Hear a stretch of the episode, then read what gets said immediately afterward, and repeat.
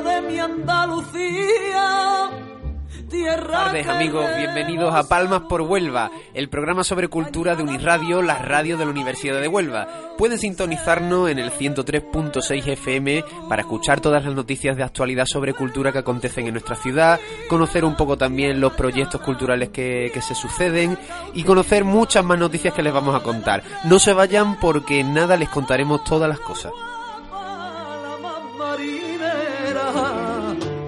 De plata pintada la noche, el andaba lo aracena, vente a soñar conmigo, a vivir, Sierra Morena, vuelva. Ya sones de Argentina, comenzamos como es habitual nuestro programa en este domingo, a partir de más o menos la una, ya aprieta un poco el hambre, pero bueno, como siempre, con mucha alegría de contarles todas las noticias sobre cultura, un servidor Tony Garrido, ayudado como siempre por su fiel escudero Zeus Toledo. Muy buenas tardes, Zeus. Muy buenas tardes, como siempre, encantado de estar contigo, Tony. Un domingo más para contarles todas las novedades en Palmas por Huelva. Y les traemos además hoy una entrevista muy especial que tenemos con miembros de la comunidad universitaria, precisamente. Nos van a comentar eh, lo que llevan haciendo durante mucho tiempo en un proyecto en el que participa la universidad con universidades de todo el mundo. Eh, para ello tenemos a Alejandro Pizarro, que estudia ingeniería mecánica. Muy bueno, buenas tardes, Alejandro. Buenos días. Bueno, buenas tardes. Buenas tardes ya. ya, ya a la una, buenas tardes. Carlos Albarrán, que estudia Ingeniería Electrónica Industrial. Buenas tardes. Buenas tardes. Y José Antonio Hernández, que estudia Máster de Ingeniería Industrial, ¿no? Si no me equivoco, ¿no? José Antonio, buenas tardes. Buenas tardes. Ellos han venido para hablarnos sobre el proyecto Moto Student, un proyecto que, que reúne a varias universidades y, que bueno que, nos van a contar un poco cómo se desarrolla, eh, qué consiste este proyecto, por qué se reúnen, es una competición, pero bueno, ellos lo, irán desgranando poco a poco. Y en concreto nos hablarán del proyecto específico que tiene esta universidad que es Moto Etsy UHU. No sé si Alejandro quieres comenzar a contarnos un poco, Carlos o San Antonio. Alejandro. Sí, hombre, pues el, el proyecto se basa en, bueno, en el diseño y fabricación de una moto de competición que está llevada a cabo por la MEF, que es la fundación, y el circuito Motorland. ¿Cuánto, ¿Cuántas personas componen el equipo de, de Huelva actualmente para participar en este proyecto?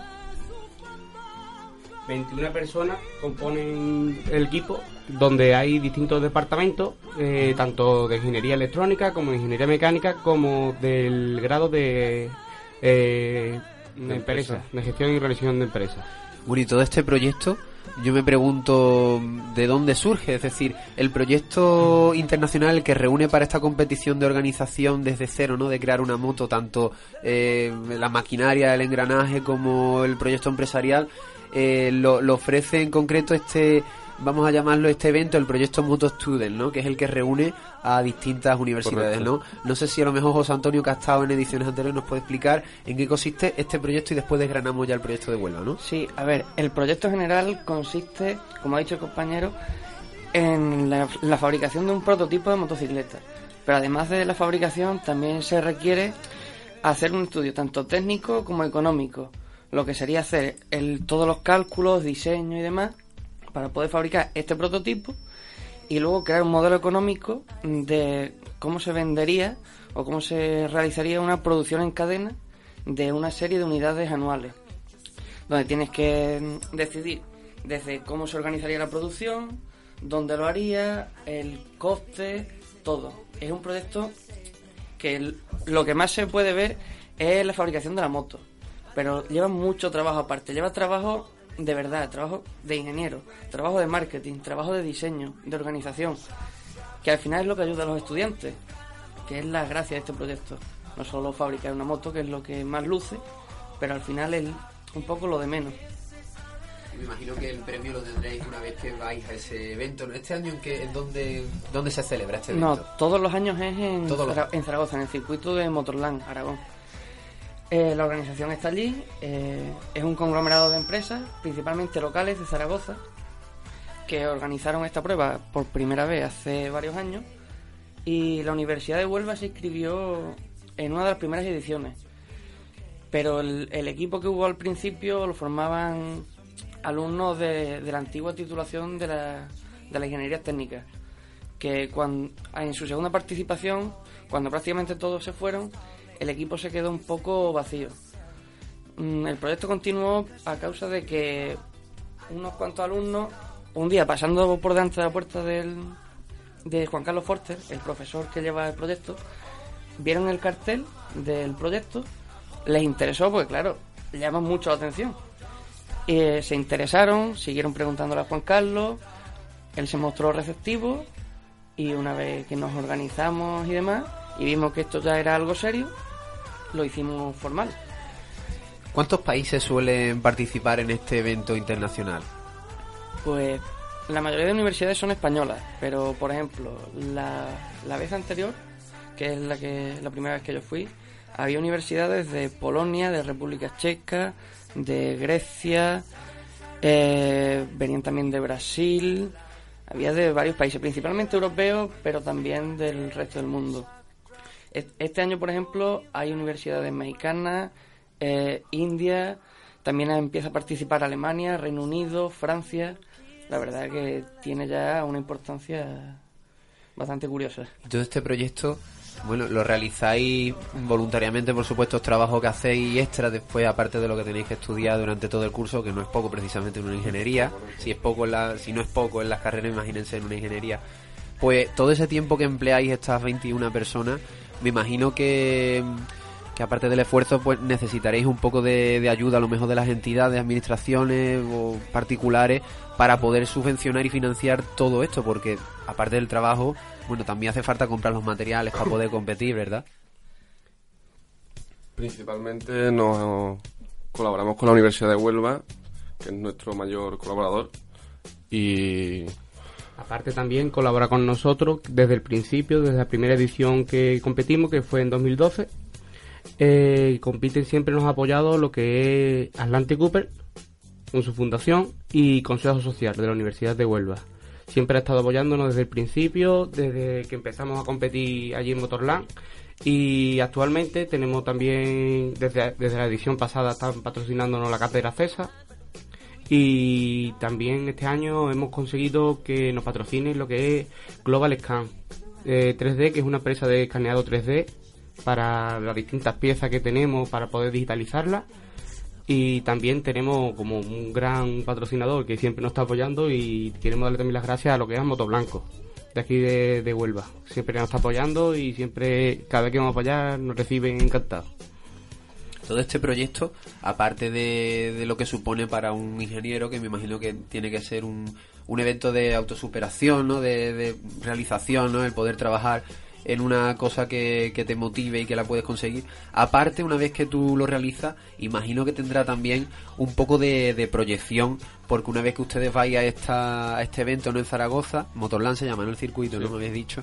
Allí me imagino que habrán empresas, ¿no? Que se fijarán en la moto que acabe primera o a lo mejor eh, la- o el, el- el estereotipo, ¿no? La, la moto tipo que, que ha conseguido pues con menos coste conseguir un resultado mejor, no sé. Me imagino que habrá personas que estarán viendo y a lo mejor os interesa, ¿no? De cara a un futuro laboral, ¿no? Sí, hombre, allí la verdad es que hay un conglomerado de empresas que se presentan principalmente los días de competición. Están presentes, hacen exposiciones, montan stand y demás. Y hombre, eh, sería mentirnos decir que no le echan el ojo a los mejores proyectos, a las motos más bonitas, a las más llamativas. A lo- al final, a quien hace los mejores trabajos. También hay que decir que hay premios que están patrocinados por empresas, como por ejemplo la Caja Rural o diferentes empresas, principalmente locales, como te he dicho antes que aunque sean locales son bastante potentes. Y sí, la verdad que se premia mucho el trabajo. Aunque quizá la principal salida, si ya lo que quieres llevarte un premio al haber trabajado ahí, es, hay gente que ha conseguido montar una pyme referente al proyecto que ha hecho. Creo recordar en la edición pasada que se mencionó a dos alumnos que habían montado una empresa que se dedicaba a fabricar chasis, chasis de moto, que había empezado en Madrid a un pequeño nivel y que ahora mismo vendía en Europa. Que la verdad que es algo curioso. Eh, después, ¿qué más contarte? Que, por ejemplo, el circuito este de Motorland es el mismo en el que corre MotoGP. Es un circuito oficial y que nosotros corremos una semana después. Que esto no es una carrera entre, universidades en plan en plan pequeño. Es algo bastante importante. Ves a pilotos profesionales, pilotos probadores de, de marcas que van con las universidades a correr. Es algo, yo pienso que no tiene la repercusión que debería o que podría tener. Eso es lo que te iba a preguntar. Que si entre los 21 que tenéis ustedes elegíais un piloto o si teníais otra persona. Tiene que ser profesional y fuera parte del equipo. Claro, si nosotros cogiésemos la moto, pues llegamos a la primera curva.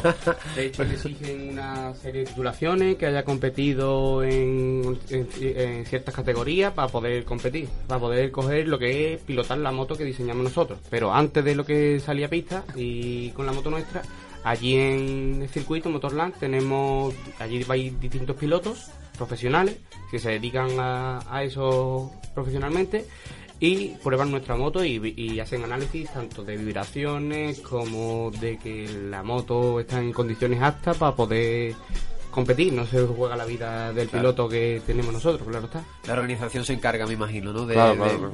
proporcionar al piloto. Si- Pues desde luego, Si la audiencia quisiera ver de primera mano fotos y vídeos, se pueden pasar por nuestra página web, motoetsyuhu.com y podrán ver vídeos de nuestro piloto Pachicha, la máquina. ya lo tenéis asignado. Sí, sí, hombre. Es el piloto que llamó el año pasado, lo conoce, un compañero lo conocía y la verdad que es una máquina. Yo pienso que de los que fueron el año pasado es el mejor piloto que había. ¿De dónde es? ¿De España? Es de Sevilla. En Sevilla, mira. Pues Más cerquita.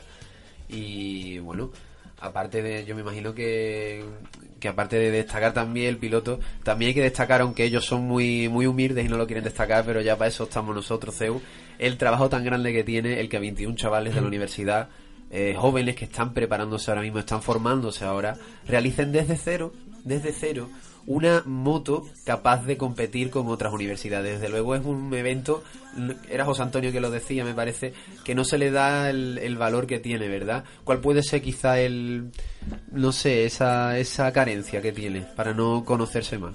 Mm. Quizás falta de apoyo por las instituciones.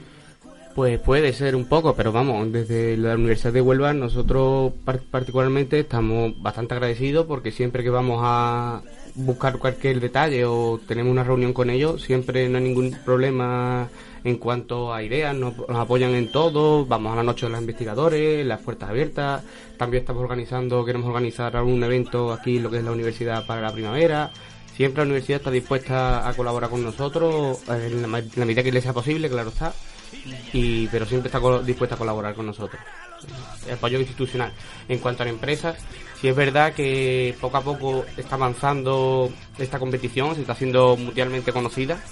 Y cuando vamos a una empresa, al principio nosotros le hablábamos de Motostudent, que no sabían lo que, lo que eran, y le explicábamos un poco el tema y ellos indagaban. Ahora las empresas ya saben a lo que nos dedicamos y saben cómo, cómo nos movemos. Aparte de eso, también saben que trabajamos bien, que somos personas que vamos de frente, que decimos lo que queremos y dónde queremos llegar y nos ven con las ideas claras a pesar de tener unos pocos escasos 25 años, creo que tiene el más, el mayor del equipo, unos 25 años, somos chavales y estamos empezando en este mundo eh, dentro del proyecto de la universidad, pero con plan de futuro que queremos seguir adelante, claro está. Y para poder organizar todo este proyecto, que me imagino que tendrá que ser una locura reunir a 21 personas universitarias, con lo que eso implica el que tengan clases por la tarde, por la mañana, en fin, un horario mal. ¿Cómo organizáis ustedes? ¿Cómo, cómo lleváis a cabo vuestras, vuestras actividades, reuniones, etcétera? Hombre, siempre con echándole ganas, ¿no? Porque hay que conseguir ese hueco donde sea. Nosotros lo que tenemos bueno este año es nuestra organización. Tenemos diferentes departamentos, cinco departamentos, y un tutor que, que nos guía, que, es el que hemos dicho antes, Juan Carlos Fortes.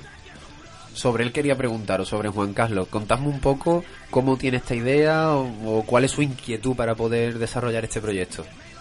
Juan Carlos es un profesor de- del departamento de mecánica. Eh, a él siempre le han gustado mucho el tema de las motos y demás. Y la primera, las primeras veces que participó en la universidad, supongo que se lo propondría él a algunos alumnos o, al- o algún alumno se enteraría y se lo propondría él. Ya te digo, la, el segundo grupo que, que participamos lo vimos en la puerta de su despacho y en cuanto le preguntamos, él se mostró bastante receptivo, porque un proyecto, como he dicho, es muy interesante, a él le gusta Y mientras que los alumnos sean capaces de trabajar y de organizarse, no va a haber ningún problema. El profesor pone todo lo que puede de su parte y intenta que los alumnos también lo hagamos. Porque, como es lógico, siempre es más difícil organizar a 20 cabezas locas que intentar tirar a un profesor. Al final, y sobre todo al principio, es el profesor que nos organiza a nosotros. Se dedica más a las tareas de gestión y demás.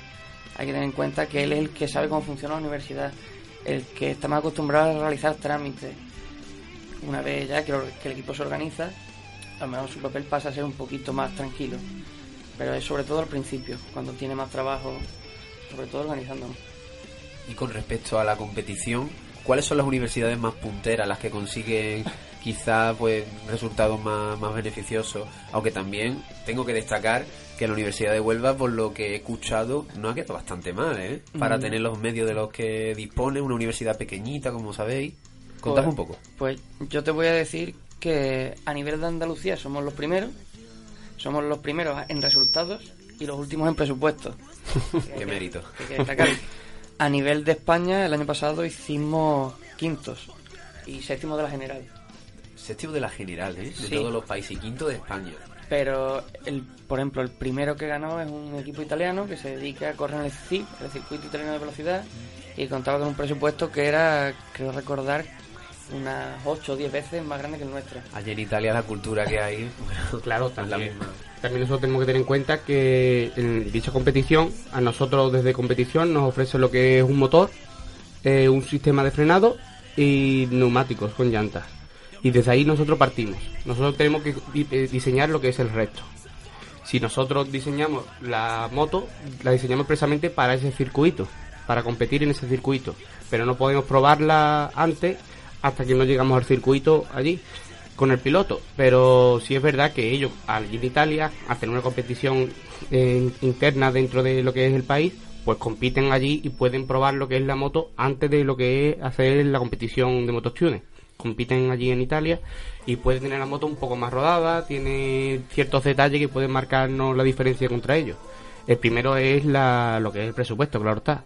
Pero siempre nosotros nos sentimos orgullosos de que con un presupuesto muy pequeño, por desgracia, eh, llegamos a las posiciones que llegamos, que séptimo en la edición pasada, es un, para nosotros un logro, claro está. Y que competimos las, las primeras universidades de España son Barcelona, Zaragoza, que no es poquita cosa, que nos cuesta, pero peleamos. Desde luego, increíble cómo podéis, siendo tan jóvenes, ¿no? Podéis crear desde cero, bueno, ustedes estudiáis eso, pero organizaros todos para crear una, una motocicleta que, en fin, que compita y que encima con el poco presupuesto que tenéis quede también, tiene muchísimo mérito y lo que más me enorgullece a mí, y a ustedes también, el que lleváis el nombre de la Universidad de Huelva por, bueno, aunque sea por toda España en este caso, porque es en Zaragoza, pero se ve a nivel internacional, porque hay muchos países que también compiten con, con el proyecto de la universidad. Y a mucha honra, desde luego yo creo que es algo en lo que debéis sentiros orgullosos. Sí, sí, claro, nosotros nos sentimos orgullosos de, de ello, claro. Pero nosotros, mm, como ha dicho, nosotros lo que queremos intentar es conseguir a más. Siempre lleg- llegar a más. Nosotros tenemos un presupuesto pequeño, sí es verdad, pero nosotros nos sentimos orgullosos de, de lo que somos y de cómo hemos llegado hasta aquí y de lo que conseguimos. Para nosotros es un logro que, por ejemplo, el equipo, lo que es el departamento de diseño, cuando nosotros vamos viendo poquito a poco los avances que llevan, tanto el departamento de diseño como el de electrónica, como cuando vamos a cualquier empresa y nos escuchan, que eso ya para nosotros es, nos sentimos orgullosos porque somos estudiantes, no nos olvidemos, somos estudiantes, pero que el día de mañana vamos a ser operarios, trabajadores y, nos sentimos orgullosos de que nos escuchen. Porque el día de mañana, cuando estemos trabajando y que ellos reconozcan y conozcan las empresas con las que trabajamos, conozcan lo que es competición y, y demás. Es fantástico desde luego y me gustaría invitaros a que en este final de entrevista lancéis un mensaje, si queréis cada uno también, un mensaje sobre el proyecto. Eh, antes de terminar, me gustaría también comentar un- una cosilla. Tenemos nosotros en las redes sociales, uno de los patrocinadores nuestros es Saluden. No sé si alguno de los de los oyentes lo, lo conocerán. Es una empresa de un dentista, una clínica de- dental, y nos están patrocinando. Para, para patrocinarnos, dentro del equipo hemos llegado a un acuerdo con ellos de que con un cupón que tenemos tanto en nuestras redes sociales de Facebook como Instagram, que con un cupón eh, la persona se descarga ese cupón y con ese cupón tiene derecho a una limpieza dental por 20 euros. Ellos, una limpieza bucal que cuesta 20 euros y, con ese 20 euros, ese cupón de descuento, nos, nos facilita a nosotros y nos patrocinan a nosotros. Y de los cuales esos 20 euros, 10 van destinados a nuestro proyecto. Al proyecto. Entonces estarán aportando una, Una pequeña una ayuda. una pequeña ayuda, pero para nosotros muy grande, claro. Pues menos mal que hay empresas de Huelva que sí aportan y apoyan a, a sus cosas. Sí, No sé si quieren... poquito a poco más empresas se van sumando y nos es un poquito más fácil que nos ayuden, que no vean este proyecto como una cosa rara o tan extraña. Pues la verdad que puede chocar un poco que unos alumnos de la universidad fabriquen una moto, que al final Yo- es lo que ven los patrocinadores. Yo desde el departamento de empresas quería eso, que las empresas onubenses se dieran cuenta de que nosotros es un proyecto que aportamos publicidad a su empresa, no solo nacional, sino internacional, y que repercute, por supuesto. Y a los alumnos que cualquier duda, a los alumnos moteros, que se pasen, nos hablen por nuestro Instagram, MotoEtsi UHU, y nos comenten, hablen con nosotros, ven a ver la moto, se interesen porque de verdad es muy bonito. Desde luego tiene mucho mérito y desde aquí, desde Palmas por Huelva, os felicitamos y os deseamos la mayor de la suerte en la competición, pero sobre todo, más que la competición, que aquí en Huelva se ha conocido este proyecto, que yo creo que es lo, lo importante porque es un proyecto muy bonito, tiene mucho mérito y mm, bueno, pues desde aquí, como no, invitar a toda la gente que quiera a pasarse para, como ha dicho Alejandro, ver la moto y, y poder comprobar el, el trabajo tan grande que estáis realizando. Muchísimas gracias por, por vuestro tiempo y desde luego ha sido un placer. Mucha suerte, por supuesto. Muchas gracias. Un placer Muchísimas gracias, Tony.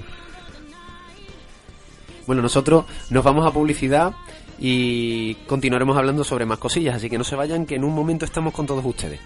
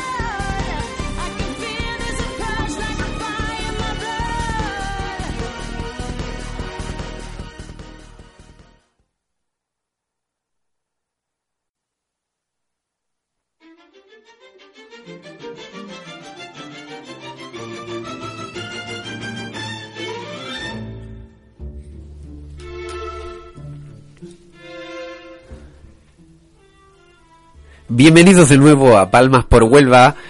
Soy Tony Garrido y conmigo está Zeus Toledo para contarle la actualidad sobre cultura que, sucede aquí en Huelva, todas las novedades, todas las noticias, toda la información la tienen ustedes aquí en Unirradio, en la radio de la Universidad de Huelva, sintonizándola en el 103.6 FM.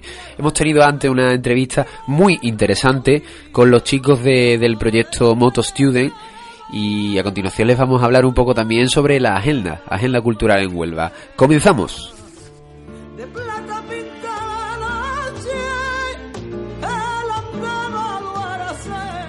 En primer lugar, tenemos que hacer mención, Zeus, a la Feria Medieval del Descubrimiento de Palos de la Frontera. En este caso es la decimoctava edición. Este año de, en la que el pueblo de Palos de la Frontera conmemora esa vinculación que tiene con el descubrimiento de América. Una feria que está ambientada en la época en la que Cristóbal Colón visitaba esta villa para preparar su viaje al Nuevo Mundo. En los aledaños de su iglesia, cerca de donde partieron las tres carabelas, se concentran mercaderes con productos típicos, tanto artesanales como de la mejor gastronomía. Todo ello está ambientado en la época colombina con varias representaciones que se llevan a cabo durante todo el día, con la colaboración de vecinos, visitantes que se visten con ropajes de época para conseguir un efecto pues mucho más vivo. Se trata de uno de los eventos más destacados de la provincia, que cada año amplía su oferta y sigue sorprendiendo a quien se acerca a la histórica localidad de Palos de la Frontera. En esta decimoctava edición de la Feria Medi- Medieval eh, podremos disfrutar de distintos eventos durante los días 17 y 18 de marzo. Zeus, apúntatelo en la agenda, esto no, no nos lo podemos perder. 17 y 18 de marzo. Apuntándolo ahora mismo estamos. Muy bien. Jornadas de historia también que se celebran en esta en esta feria del descubrimiento de palos de la frontera, en este caso son las decimotercera, si no decimocuarta jornadas de historia sobre el descubrimiento de América, que se celebrarán durante los días 10 y 11 de marzo. Bueno, se ha celebrado ya, porque por lo que vemos la fecha. Palos de la Frontera, como siempre, lugar colombino por excelencia. En su convento de la Rábida, hay que destacar que Colón encontró hospitalidad, comprensión y apoyo. Cuando su ánimo desfallecía, los franciscanos intercedieron por él en la corte y le pusieron en contacto con los marinos Palermo. Los frailes conocían bien la audacia y pericia de estos navegantes, devotos de Santa María de la Rábida, a la que ellos llamaban, reconociendo los favores recibidos, la Virgen de los Milagros. El 30 de abril de 1492, los reyes ordenaron a la villa de Palos a servir a la corona durante dos meses, con dos carabelas aparejadas a su costa, y que esas naves se pusieran al servicio de Colón. Era la pragmática sanción. La corona reducía así los gastos de la expedición y vinculaba a ella a los bravos y expertos marinos de Palos, los más aptos, según creencia general de la época, para realizar una empresa de tal envergadura. Cuando el 23 de mayo de 1492 se leyó a los vecinos de Palos convocados ante la iglesia de San Jorge la real provisión por la cual se les ordenaba entregar dos carabelas a Colón y partir con él en el viaje que iba a realizar por mandato de sus altezas, la villa acataba la decisión real, pero no la cumplía. Los palermos no estaban dispuestos a embarcarse en tan gran aventura con un desconocido sin prestigio. Dense cuenta ustedes que Colón pues no, era conocido en esa época antes de- del descubrimiento. Esa es la situación cuando Martín Alonso Pinzón, un personaje muy importante en esta historia, regresó de Roma de uno de sus habituales viajes comerciales. Pinzón era un hombre pudiente, diestro en el arte de navegar y de gran prestigio en la comarca. Su enorme experiencia náutica y audacia le proporcionaron buenos rendimientos en sus viajes de cabotaje, llegando a tener una holgada situación económica. En definitiva, Pinzón poseía los atributos de los que carecía Colón, presentándose por tanto como el complemento ideal del futuro almirante para realizar la expedición. Fueron los franciscanos de la Rábida los que pusieron en contacto al genovés con el marino Palermo. También eh, eh, Vázquez de la Frontera, viejo marino de la villa y muy respetado por experiencia y amigo de Martín de Alonso Pinzón, influyó de manera importante para que Pinzón se decidiera a apoyar a, a Colón. Cuando Pinzón decide incorporarse a la expedición, inicia una enérgica campaña de apoyo al viaje, animando a enrolarse a los más destacados marinos de la zona. Desechó los barcos embargados por Colón, contratando navíos más adecuados, y aportó de su hacienda medio millón de mar- maravedíes, la tercera parte de los gastos en metálico de la empresa. Nada más y nada menos. Tiene mucho mérito lo que hizo Martín Alonso Pinzón, hombre de Huelva, Palermo, y que gracias a él, por supuesto, pues Huelva fue, en este caso Palos, fue protagonista del descubrimiento de América. Y Palos de la Frontera conmemora esta situación. Desde Palmas por Huelva les invitamos a todos a que acudan la semana que viene, días 17 y 18, a la Feria Medieval de Palos de la Frontera.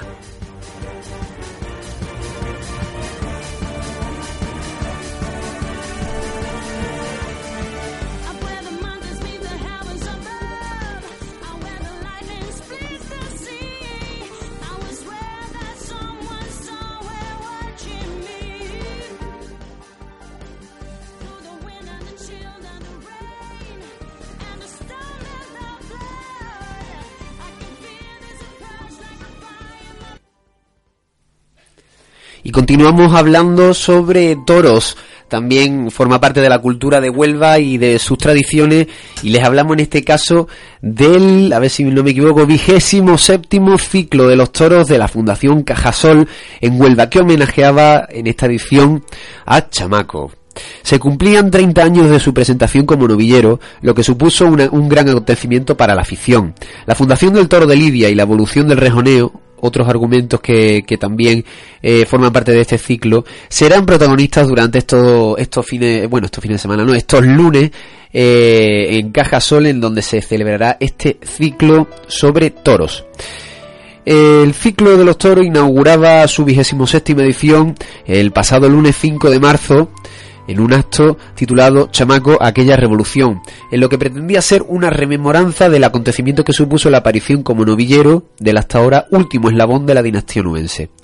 Se cumplían 30 años del debut como novillero sin picadores de Antonio Borrero Morano, Chamaco Hijo, lo que levantó una gran expectación, sobre todo entre la afición de Huelva será eh, bueno fue el propio torero el que repasó un poco sus comienzos y los momentos más destacados de su trayectoria y además estaba un poco resfriado el hombre pero hizo el esfuerzo verdad Zeus por venir y contarnos su- sus experiencias No, sí, y lo hizo de una manera mm, increíble, desde luego. A ninguno del lugar dejó indiferente. Muy bien hilado, por cierto, el acto por el periodista Manuel Jesús Monte y había muchas autoridades también de este mundo taurino, muchas celebridades que quisieron com- acompañar a- al noville- a, bueno, antiguo novillero y torero, a Chamaco Hijo, como podía ser el caso de, de Espartaco, el maestro Espartaco que también se encontraba entre los asistentes del público. Eh, también el próximo, bueno, mañana, el lunes 12 de marzo, se estrenará otro, otro día de este ciclo. En el caso, eh, en este caso es el Chapu a Paolaza, será el portavoz de la tauromaquia, el que, de esta nueva plataforma, el que exponga en esta ed- edición del ciclo eh, sobre qué va a tratar su, su plataforma, qué actividad lleva a cabo. Ya sabemos que la defensa de la tauromaquia. El periodista Navarro estará acompañado por eh, la torero Cristina Sánchez y que también es la patrona de la fundación y hablarán sobre la labor que, que llevan a cabo para trasladar a los aficionados onubenses ese trabajo que ya se desarrolla desde esta entidad, así como los planes estratégicos que han diseñado y que marcarán la acción presente y futura. La última de las tres entregas de esta jornada tendrá lugar el 9 de abril y lleva por título El rejoneo en su sitio, una mesa de encuentro en la que coincidirán los rejoneadores Javier Buendía, Diego Ventura y Andrés Romero, para, eh, bajo la conducción del periodista Paco Aguado, analizar cómo ha evolucionado el toreo a caballo en las últimas décadas hasta alcanzar el grado de perfección de la actualidad. Todos los actos comienzan a las ocho y media y se desarrollan en la sala Juan Ramón Jiménez de la Fundación Caja Sol en Huelva.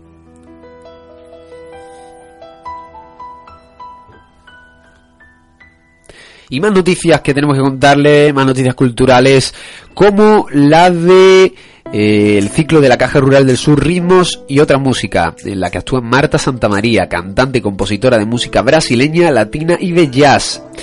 Es sevillana, del barrio de San Lorenzo.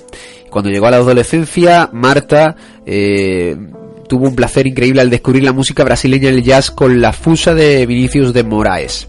Brasil, su cultura, su música, su filosofía y forma de entender la vida ha sido siempre un punto de referencia en su vida. La respuesta a muchas de las preguntas más sencillas, la búsqueda de la alegría, de la sintonía con nuestro más íntimo ser.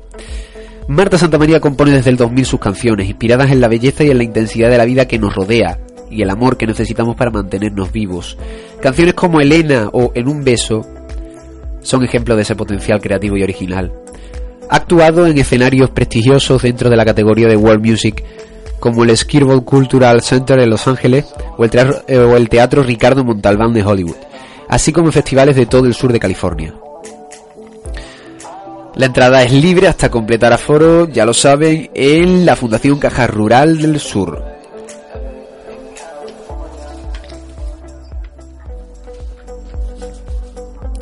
Y seguimos hablando de música, en este caso les traemos otro ciclo de Cajasol, de la Fundación Cajasol, en este caso Generación Flamenco. Apúntate esto, Zeus, el viernes 16 a partir de las 8 El lugar Fundación Cajasol, la calle Puerto, la planta cuarta a las 8, como hemos dicho, entrada gratuita.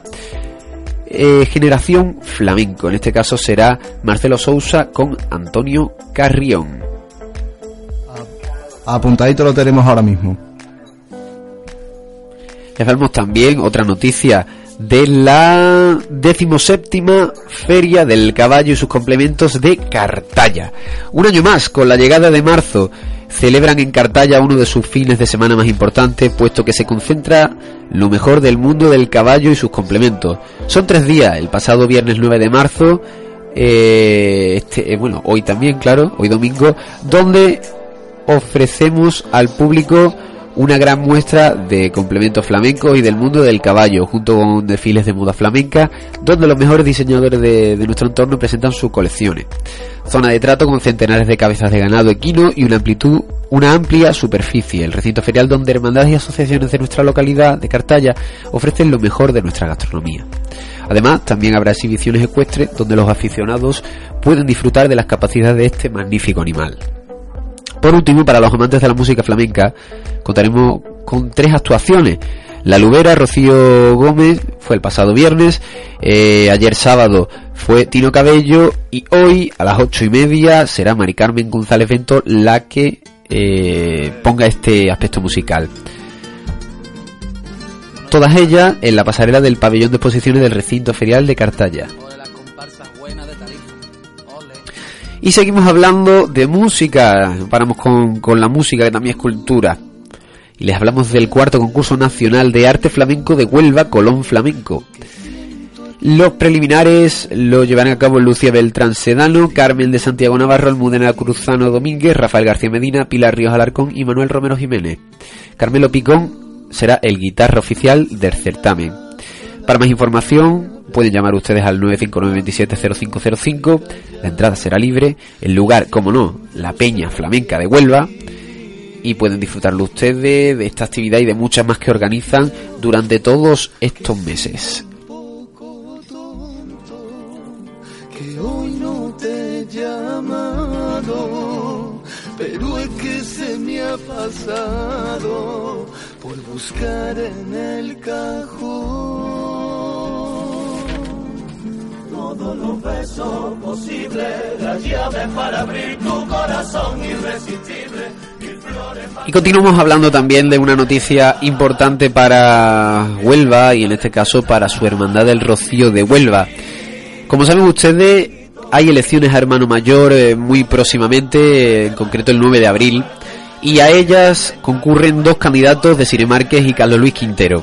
Pues bien, tuvo lugar la presentación del segundo de estos candidatos de Carlos Luis Quintero hace tan solo, bueno, no hace ni una semana, fue el pasado lunes, no, martes, si no me equivoco, fue el pasado martes. Carlos Luis Quintero comenzó y expuso su sueño en esta, en esta presentación que tuvo lugar en el, en el salón de actos de, de la Hermandad de- del Rocío de Huelva. 2019 era una fecha marcada para este candidato desde hacía muchos años para ser hermano mayor de su hermandad. Pues hacía 100 años, desde que se coronó la Virgen del Rocío y su bisabuelo, Miguel Quintero, fue por entonces el hermano mayor de Huelva en aquella inolvidable romería. Por su sangre corre la devoción y el amor que ahora pondrá a disposición de todo si llega a ocupar el cargo.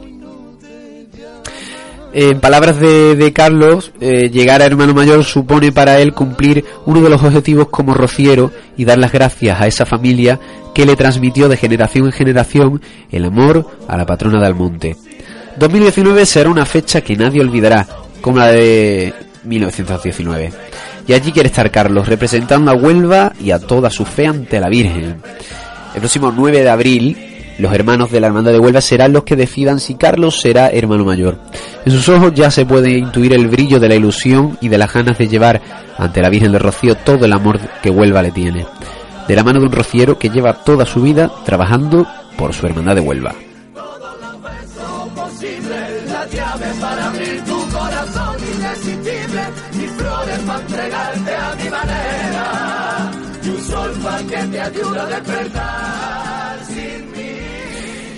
Y se nos ha acabado el tiempo, una semana más, para contarle todas las noticias sobre cultura y se nos quedan muchas en el tintero y muchos reportajes, pero no nos da tiempo a más. Nos gustaría contarles también un, una- un pequeño reportaje que tenemos sobre el pueblo de Moguer, más noticias culturales en la agenda, más, en fin, más reportajes sobre música que tenemos preparado, pero también tenemos más entrevistas y más cositas y es difícil poderlo cuadrar todo. De todas formas, aquí estaremos para seguir contando todas las cosas sobre cultura en Huelva, en Uniradio, en el 103.6 FM. Les ha hablado Tony Garrido, conmigo Zeus. Zeus, nos despedimos. Pues nos despedimos. Otra semanita. Y aquí nos tendrán como siempre en Palmas por Huelva.